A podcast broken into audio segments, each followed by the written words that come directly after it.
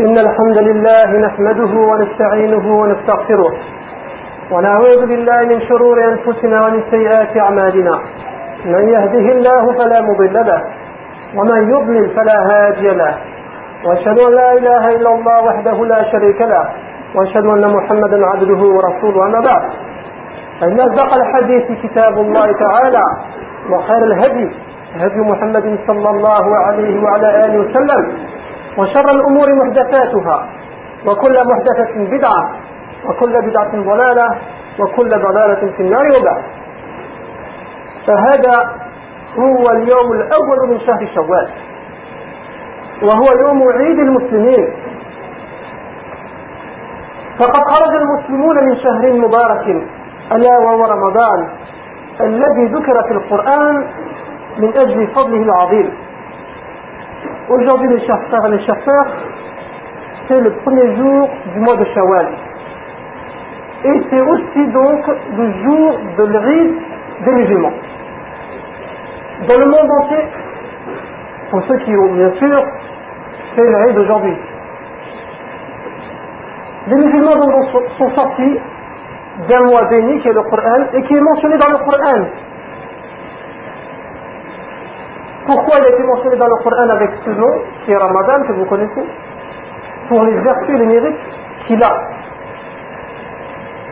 عباد الله هذا اليوم يوافى الصابرون فيه أجورهم بأحسن ما كانوا يعملون ويكرم الرحمن فيه عباده بالفضل العظيم على ما كانوا يصنعون ويباهي بنا أيها المؤمنون ملائكته ونحن في الصلاة خاشعون وعن اللغو معرضون وللزكاة فاعلون.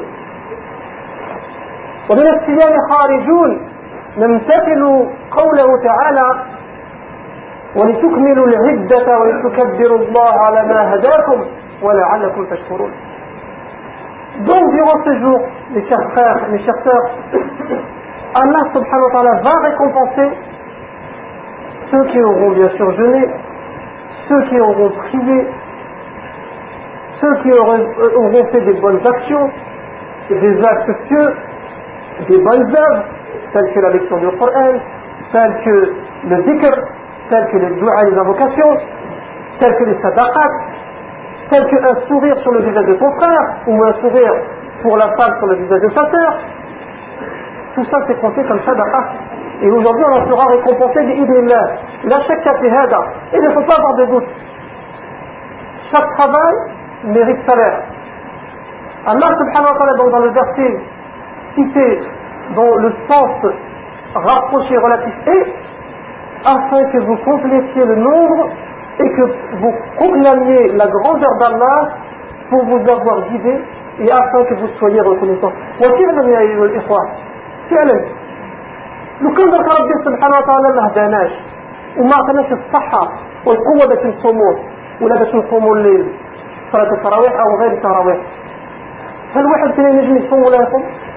رانا قلناها. قلنا كان ناسهم مرض ما قدروش يصوموا. وهم حسنانين. ناس ما صاموش. يشوفوا المسلمين والمسلمات الصايمين هو مش صايم ويحب يصوم لك المريض ما ينجمش الله غلب عليه. عندكم ما عندوش غيره عنده غيره ولكن مريض il y a des gens ils sont malades ils ne peuvent pas jeûner durant le mois du ramadan toi alhamdulillah Allah t'a donné la santé il t'a donné la santé tu as pu faire ce jeûne وهذا الجن بتوفيق من الله ceux qui sont malades ils voient les gens jeûner ils se disent tout simplement moi aussi je pouvais jeûner il, il ne jeûne pas parce qu'il n'a pas envie de jeûner non parce qu'il est malade toi regarde alhamdulillah Allah il t'a tout donné on te demande simplement de jeûner On te demande simplement de jeûner, d'adorer Allah subhanahu wa ta'ala pour toi بس لك روحك من النار بس لك وش روحك من النار اللي يدير حاجة يديرها لله يديرها لنفسه ما يديرهاش باش الناس يشوفوني Oh, regardez-moi, je suis en train de faire ou je suis en train de faire. Non, si tu fais quelque chose, c'est pour Allah subhanahu wa ta'ala. Il y a des gens, alhamdulillah, ils rentrent dans l'islam. Mais, mal il y a des musulmans qui sortent de l'islam aussi. On est content quand on voit des gens rentrer dans l'islam. Mais si on savait ce qui se passe dans les coulisses, si on savait qu'il y en a qui sortent de l'islam, on les a vus, des musulmans sortir de l'islam. Ils sont rentrés dans la secte des témoins de Jéhovah, par exemple. Dans la secte des témoins de Jéhovah. Il dit, Bashi Daoukhouch. Yaraf al-Haq, dit Il vient, il connaît la vérité, il sait que l'islam c'est la vérité. Et il vient malgré ça s'endormir ils sont endoctrinés pour endoctriner mais alhamdoulilah celui qui est endoctriné le Coran et le Sunna il ne peut pas se faire endoctriner pourquoi parce qu'il est immunisé اللي عنده شكة القرآن وتاع السنة على فهم السلف الصالح ما كيف واحد يجي يزعزع واحد مرة من المرات وين كنا نخدمه أنا أصبح بكري سكران عارف إيه سكران أنا أصبح بكري رنا نشرب قهوة الجولة في منجوبة في القهوة زعما واش يدعونا للكفر. الجول هذا السكران كان فايق شوية. وبداو يقولوا له بلي ما منها وبلي النصراني وكذا كذا. ما قدر السكران قال لهم والله لو كنت ما تخرجوا ندير لكم بنجارو إيه. malgré cette règle, malgré qu'il était ivre, mais pas tout à fait, les gens de, de témoins de quand ils sont venus le prêcher à la mécréance, il leur a dit écoutez, c'est pas parce que vous me voyez dans cet état-là que j'ai renié mon histoire et mon dîme. Alors vous allez sortir tout de suite ou là sinon Ils sont sortis. Tu vois, alhamdulillah, le khir de l'umma. ما تلومش هذاك اللي برا ماهوش معاك هنا في الجامع ما تلوموش لوم نفسك ليش تلوم نفسك لأن ما دعيتوش هل رفعت يديك إلى السماء وقلت يا الله اللهم اهديه كما هديتنا Est-ce qu'on a fait ça Est-ce qu'on a levé nos mains, on a dit Allah, comme tu nous as guidés, alhamdulillah, aujourd'hui nous on vient tout de suite Dis ce qu'il faut encore à l'extérieur. Non, lui, il ne faut pas lui en vouloir s'il est dans ces états-là. Il faut t'en vouloir à toi si tu n'as pas fait ce travail-là. فالله أكبر ما أعظم فرحة الصائمين حين يفطرون وحين يخاف الناس وهم آمنون وفرحتهم شديدة حين لقاء ربهم نعم أيها الإخوة c'est un grand plaisir du jour où on rencontrera notre Seigneur où les gens à ce moment-là ils seront dans une peur terrible et où toi tu seras en pleine confiance يوم القيامة ناس يخافوا وربي أمنك هذه ماشي نعمة كبيرة نعمة لا يحزنهم الفزع الأكبر وهم فيما اشتهت أنفسهم خالدون على سرر موضونة متكئين عليها متقابلين يطوف عليهم ولدان مخلد بأكواب وأباريق وكأس من نعيم لا يصدعون عنها ولا ينزفون وقال تعالى هل جزاء الإحسان إلا الإحسان C'est normal. Ceux qui auront réussi dans l'au-delà, c'est ça la réussite. C'est ça la réussite. Pieux prédécesseurs, salafun al-salih, rahimahumullah, كانوا ينتظرون رمضان مدة ستة أشهر. قبل ما يجي رمضان يستنوا شهور يتكلموا فيه رمضان هو جاي. ورمضان هو جاي. وفرحانين. شحال ست شهور وبعد وبعد ما يخرج رمضان يستغفرون ويتوبون إلى الله لمدة ستة أشهر ليش لتقصيرهم فيه. Six mois avant que le mois du Ramadan, les prédécesseurs parlaient du mois du Ramadan entre eux. Ah, le Ramadan il arrive, ah, le Ramadan il arrive, j'étais tout content. Et une fois que le mois du Ramadan passait, ils demandaient le pardon et se repentaient auprès d'Allah pour avoir pas donné vraiment la valeur que le Ramadan méritait. Donc ça veut dire que toute l'année, j'étais en train de penser à Ramadan. Les lèches, le fait le baraka. Il y a un bien dans le mois du Ramadan que nous aujourd'hui on ne connaît pas. Mais on le connaît. Je peux vous en donner une petite phrase. C'est que les deux, trois derniers jours du ramadan, on est triste. Pourquoi Parce qu'on est dans une ambiance? On est dans une ambiance durant ce mois-là. Et on sait que dès que le ramadan est passe, ça on revient dans une autre ambiance. Les gens sont plus calmes, les gens sont plus proches de leur Seigneur. Mais dès que le mois du ramadan est passé, c'est fini. Alors que normalement, si on veut rester dans cette ambiance et dans cet environnement-là, il faut penser réellement que c'est comme si on était toute l'année durant le mois du ramadan il faut se créer une propre ambiance, avoir l'ambiance du mois du ramadan, durant toute l'année, que ce soit des jours de jeûne, ou là que ce soit des prières surérogatoires. C'est pas j'ai adoré mon Seigneur durant le mois du ramadan, le mois du ramadan il est parti, il est fini, salam alaikum, allez à l'année prochaine. là, pendant le mois du ramadan, tu as pris euh, un petit train-train habituel à adorer ton Seigneur, si, cette continuité durant toute l'année. Car tu ne sais pas pour ça que Malak l'ange de la mort, viendra prendre ta vie. Allah subhanahu wa ta'ala donc dans le sens rapproché de Surat al-Rahman, verset 60, il dit Y a-t-il d'autres récompenses pour le bien que le bien? Malgré que tu fais un bien, malgré que tu as tout donné, Allah subhanahu wa ta'ala te donne plus. Pourquoi? Parce que c'est lui qui t'a donné. Qu'est-ce que tu as donné? Tu as donné 100 francs, tu as donné 1000 francs, tu as donné un petit peu à manger. Et bien, que Allah subhanahu lui t'a donné. Regarde, on parle souvent de la ni'mat al-basar. On dit, regarde, la vue. Toujours on entend ce, ce rapprochement. Tu regarde, Allah subhanahu nous a donné la vue, c'est une grande ni'mat. Moi, je vais t'en donner une autre ni'mat.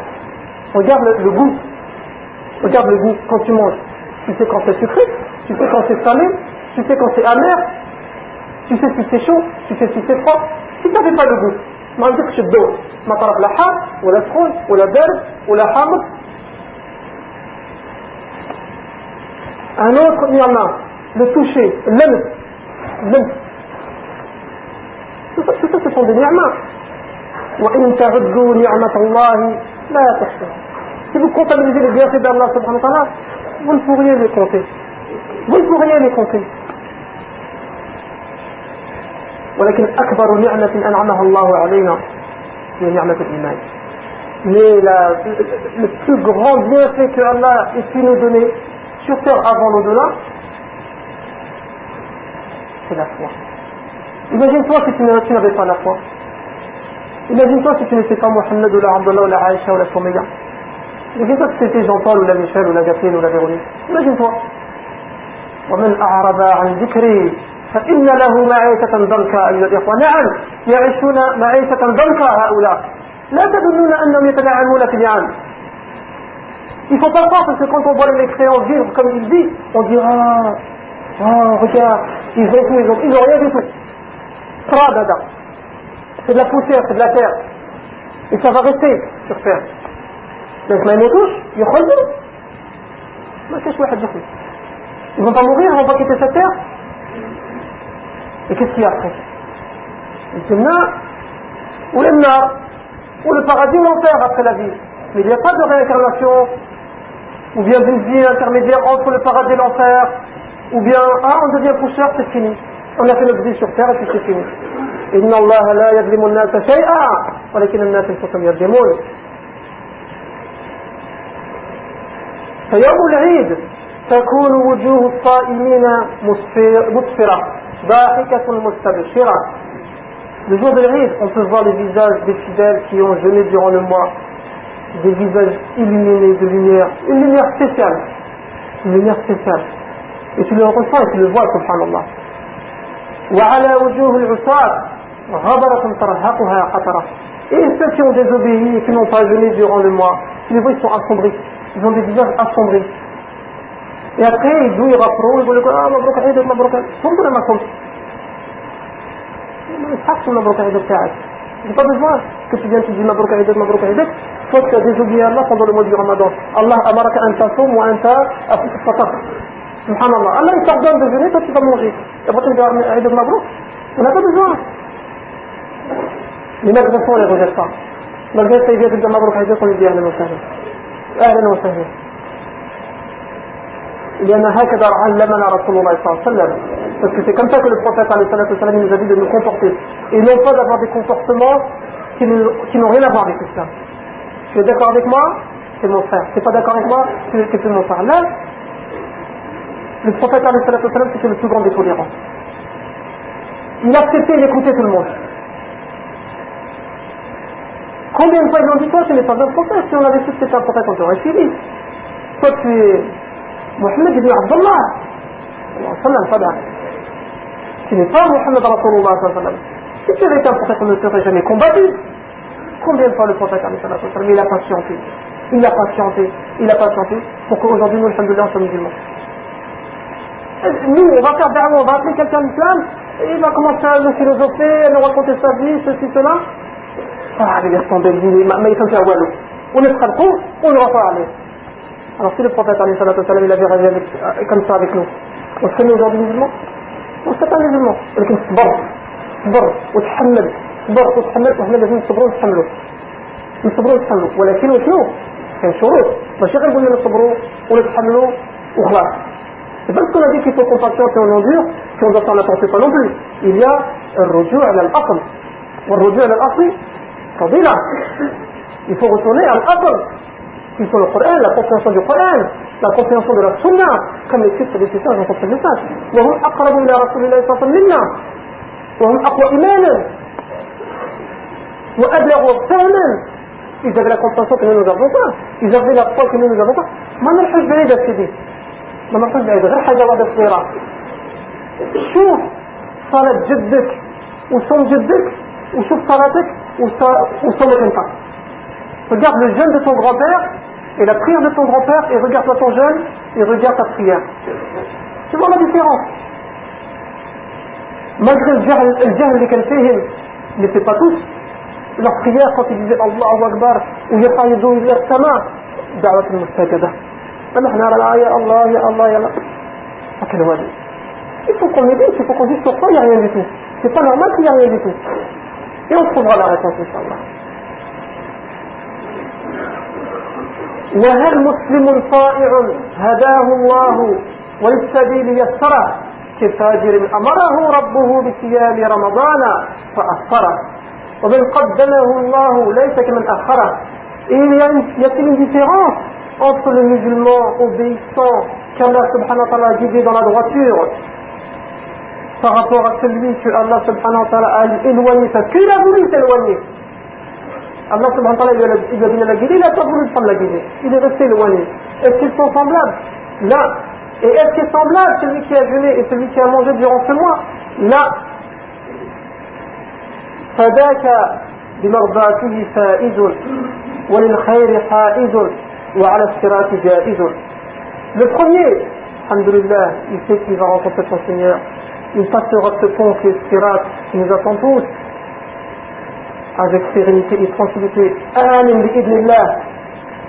وللخير يلم الخير يلم convoiter le bien وهذا مجاهر بالسوء et l'autre il fait voir qu'il est dans la désobéissance il le montre il n'a plus honte في زمن النبي صلى الله عليه وسلم المنافقون كانوا يخافون أن يقال لهم أنت منافق اليوم منافق عاصي يبين لك بلي أنا منافق وأنا عاصي نورمال عادي à l'époque du prophète l'hypocrite il avait peur de se faire voir de peur qu'on dise que toi tu es un hypocrite aujourd'hui l'hypocrite aujourd'hui ou bien le désobéissant oui je suis un hypocrite et alors ça te dérange oui je suis désobéissant je désobéis alors ça te dérange c'est mon problème وما يحسنش يتكلم هكذاك شوف la différence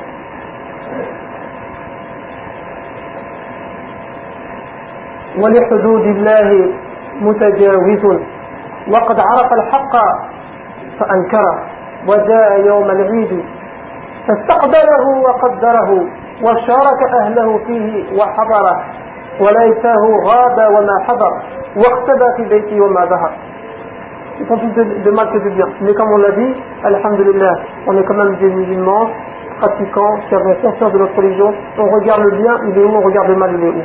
Si vous, cet ignorant est repoussé, il va rester dans son ignorance. Mais si cet ignorant est ramené, Inch'Allah, Allah subhanahu wa ta'ala, il le dit. Nous, on dit ça, c'est pour donner confiance, pour ouvrir les esprits. Simplement pour pas dire que oui, un tel, non, c'est ton frère. C'est ton frère, même s'il est garé, c'est ton frère. Prends-le par la main. Prends-le par la main. Fais des efforts, travaille sur lui. Si on sera récompensé, qu'il soit guidé ou pas. Ça ne s'est pas demandé qu'il soit guidé ou pas, c'est Allah qui va guider. Si Allah subhanahu wa ta'ala ya'lamillahu fi qulubihim khayran, yakun khayran. S'il y a un bien, t'inquiète pas qu'Allah va le guider. Mais si tu as fait l'effort et que ça n'a rien donné, le prophète Ali il a fait l'effort sur son nom, Abu Talib, durant toute une vie. Dis la ilaha illallah, dis la ilaha illallah, dis la ilaha illallah, il est mort, il n'a pas dit la ilaha illallah.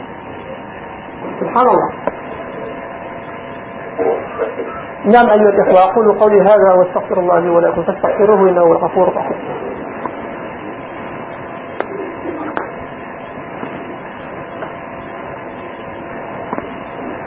الحمد لله والصلاة والسلام على من لا نبي بعدنا ثم أما بعد. عباد الله اختموا شهركم بالاستغفار وبالتوبة والإنابة فإن الإنسان لا يخلو من الخطأ والتقصير وكل بني آدم خطاء وخير الخطائين التوابون. نعم mes chers il nous est demandé, il est recommandé qu'on termine, qu'on clôture ce mois du ramadan avec le pardon, avec le repentir, avec le retour auprès d'Allah subhanahu wa ta'ala, parce qu'il n'y a pas un être sur terre qui euh, Allah subhanahu wa ta'ala a créé faible et on fait tous des fautes et des péchés. On fait tous des fautes et des péchés, car le prophète l'a mentionné dans un hadith où il a dit que tous les enfants d'Adam, ils font des erreurs. Mais celui qui est le meilleur, c'est celui qui sait retourner à Allah subhanahu wa ta'ala. استغفروا ربكم ليغفر لكم وتوبوا إليه ليتوب عليكم. واختموا بالحسنات فإن الحسنات يذهبن السيئات. قال تعالى et faites devancer des bonnes actions sur les mauvaises actions car ces bonnes actions les fera disparaître. Allah subhanahu wa ta'ala donc a dit dans, dans ce verset là وأن استغفروا ربكم ثم توبوا إليه يمتعكم متاعا حسنا إلى أجل مسمى ويؤتي كل ذي فضل فضله Donc dans ce sens rapproché du verset, Allah nous dit, demandez pardon à votre Seigneur, ensuite revenez à lui. Il vous accordera une belle jouissance jusqu'à un terme fixé, et il accordera à chaque méritant l'honneur qu'il mérite. Surat 11, verset 3. ولا يقولن أحد إنني لم أخطئ ولم أذنب فهذا من الإعجاب والغرور. فكل بني آدم خطاء. ورسول الله صلى الله عليه وسلم أفضل البشر. يستغفر الله ويتوب إليه في اليوم أكثر من مئة مرة.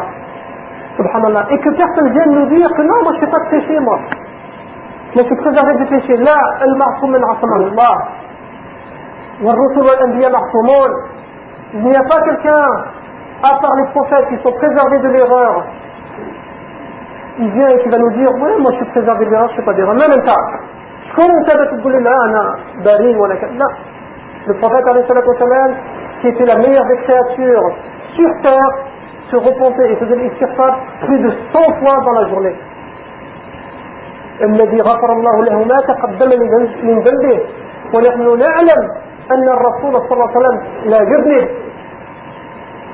C'est vrai qu'il a fait des petites erreurs, mais pas dans la transmission de son message. Les petites erreurs qu'il a fait, c'était fait Umur Dunya.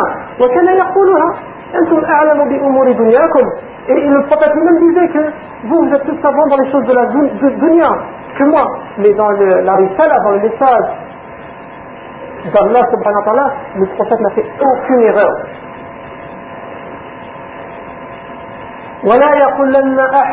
Et que personne aussi bien dire إنني خسرت في جنب الله وماذا تنكر توبة الآن Il dit moi j'ai ça y est mon temps est passé, j'ai 60 ans, j'ai 70 ans, j'ai 40 ans, j'ai fait trop de péchés dans ma vie, j'étais euh, pas bien et ceci, cela. Pourquoi je vais faire un combat Pourquoi je vais revenir au Qadar C'est ça y est, c'est foutu. C'est trop tard pour moi. Là, il n'est jamais trop tard tant que tu es vivant. Tant que tu n'es pas encore là, c'est qu'elle monte. Tant que tu n'es pas sur ton lit de mort et que la robe n'est pas sortie, mal, il y aura rien. فتوبتك الصحيح إن رجعت. فتوبة للصحيح في reviens avec sincérité auprès d'Allah سبحانه وتعالى. فهذا من الرياس والقنوط. فقد قال تعالى قل يا عبادي الذين أسرفوا على أنفسهم لا تقنطوا من رحمة الله. إن الله يغفر الذنوب جميعا. إنه هو الغفور الرحيم. الله سبحانه وتعالى dans, dans ce verset dont le sens rapproché est dit يا رسول الله قل لهم Ô mes serviteurs, vous qui avez commis des excès à votre propre détriment, ne désespérez pas de la miséricorde d'Allah, car Allah pardonne tous les péchés. Oui, c'est lui le pardonneur, le très miséricordieux. Surat 39, verset 53.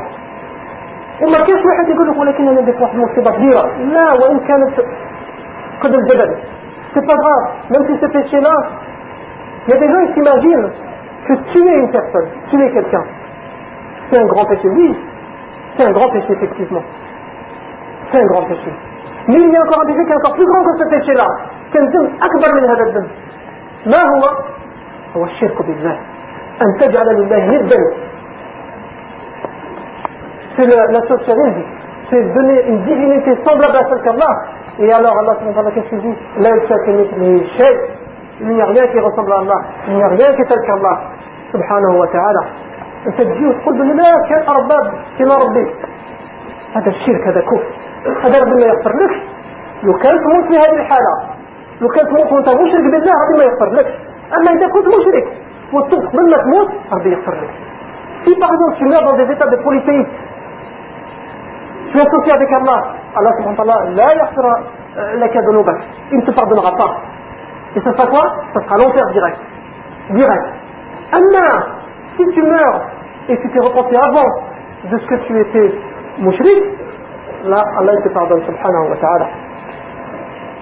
واعلموا أن الله تعالى يحب عباده التوابين ويفرح بتوبة عباده الشد من فرح من ضلت راحلته وعليها طعامه وشرابه ثم وجدها بعد اليد يا الله سبحانه وتعالى Il aime son serviteur plus que le serviteur qui a perdu sa monture dans un, désert aride où il y avait sa nourriture et sa boisson et il a désespéré. C'est bien, c'est fini, moi je suis foutu, je vais mourir, c'est normal, j'ai plus ma monture, j'ai plus ma, boisson, j'ai plus ma nourriture, c'est fini. Et il la retrouve, il est tout, content. Il est tout content quand il a retrouvé sa monture. En bas, Allah subhanahu bien sûr, ça c'est une parabole. Mais on sait une chose, c'est que tout ce qu'on est en train de décrire, auprès d'Allah, c'est encore multiplié par je ne sais combien. قال تعالى إن الله يحب التوابين ويحب المتطهرين. الله سبحانه وتعالى aime ceux qui se repentent et ceux qui se purifient شهركم أيها الإخوة بالتوبة النصوح بإخلاص وصدق وندم على ما سلف من الذنوب وإقلاع عن كل معصية ورد المظالم إلى أهلها وبعز صادق على عدم العودة إليها وعلى إبدالها بأعمال صالحة فأبوابها كثيرة في رمضان أو في غيره Donc nous, ce qui nous est demandé, bien sûr, mes chers frères, mes chers sœurs, c'est de retourner auprès d'Allah subhanahu wa ta'ala pour que celui qui faisait des péchés avant le mois du ramadan, quand il est rentré durant le mois du ramadan, il a arrêté de faire ses péchés, qu'il ne revienne pas dans ses péchés après le mois du ramadan. Et des cas comme ça, on en a vu. Des cas comme ça, on en a vu. Il y a des gens, des fois, ils boivent de l'alcool, ils consomment de l'alcool. Ils font pas la prière, Inch'Allah, ça viendra. Chaque chose en son temps. Mais pendant le mois du ramadan, jeûnent. Ils jeûnent. Il y en a un, il est venu me voir, il m'a dit, écoute, moi, ça fait depuis 40 jours que j'ai arrêté de boire l'alcool, je me suis préparé au mois du ramadan. J'ai dit, Inch'Allah, si Allah te donne la force pour que même après le mois du ramadan, tu ne reviennes plus à l'alcool. Je l'ai vu. Je l'ai vu hier ou avant-hier. Il m'a dit, j'ai une force pour, Inch'Allah, ne plus revenir à l'alcool. Alhamdulillah, c'est bien. Alhamdulillah, ça, ça encourage. Ça encourage. Il m'a dit, mais la prière, il ça viendra, mon frère. Chaque chose en son temps. Il ne faut pas presser les choses. Chaque chose en son temps. Et si je viens, je dis non, il faut que tu fasses la prière. Si tu ne fais pas la prière, c'est fou. Ah, écoute, comment tu m'as واعرين عليها. C'est bon. أنتم واعرين أنتم. لا الدين يسر دين يسر دين يسر أسأل الله أيها الإخوة أن يتقبل منا رمضان وأن يتقبل منا الصيام والقيام وسائر الأعمال وأن يرفع بنا وبكم درجات العالية ويكفر عنا السيئات ويقبل توبتنا ويمحص ذنوبنا. كما أسأله تعالى أن يعيد لنا شهر رمضان أزمنة عديدة وأوقات مديدة وأن يعيده علينا وعلى الأمة الإسلامية في كل مكان وفي كل زمان. وهي ترسل بتوبة وهي ترسل بالتوبة النصوح وبالعز والتمكين وأن يعيده علينا. بالعفو والعافية والمعافاة الدائمة في الدين والدنيا والآخرة وأن يجعل شهرنا شاهدا لنا لا شاهدا علينا. إنه سميع الدعاء مجيب الدعوات. والحمد لله رب العالمين وصلى الله وسلم وبارك على نبينا محمد وعلى آله وصحبه وسلم. وأقول لكم ختاما تقبل الله منا ومنكم وغفر الله لنا ولكم وإن شاء الله إلى اللقاء في الحصة القادمة إن شاء الله Une chose aussi, il y a un frère qui veut se convertir, qui veut rentrer dans l'islam aujourd'hui. Il est ici présent, on vous demande 5 minutes. Le temps qu'il se passe sa shahada, il devient musulman, وكل واحد واش كيف ما جات وكاي ولا والو بارك الله فيكم وراه الاخ هذاك اللي حد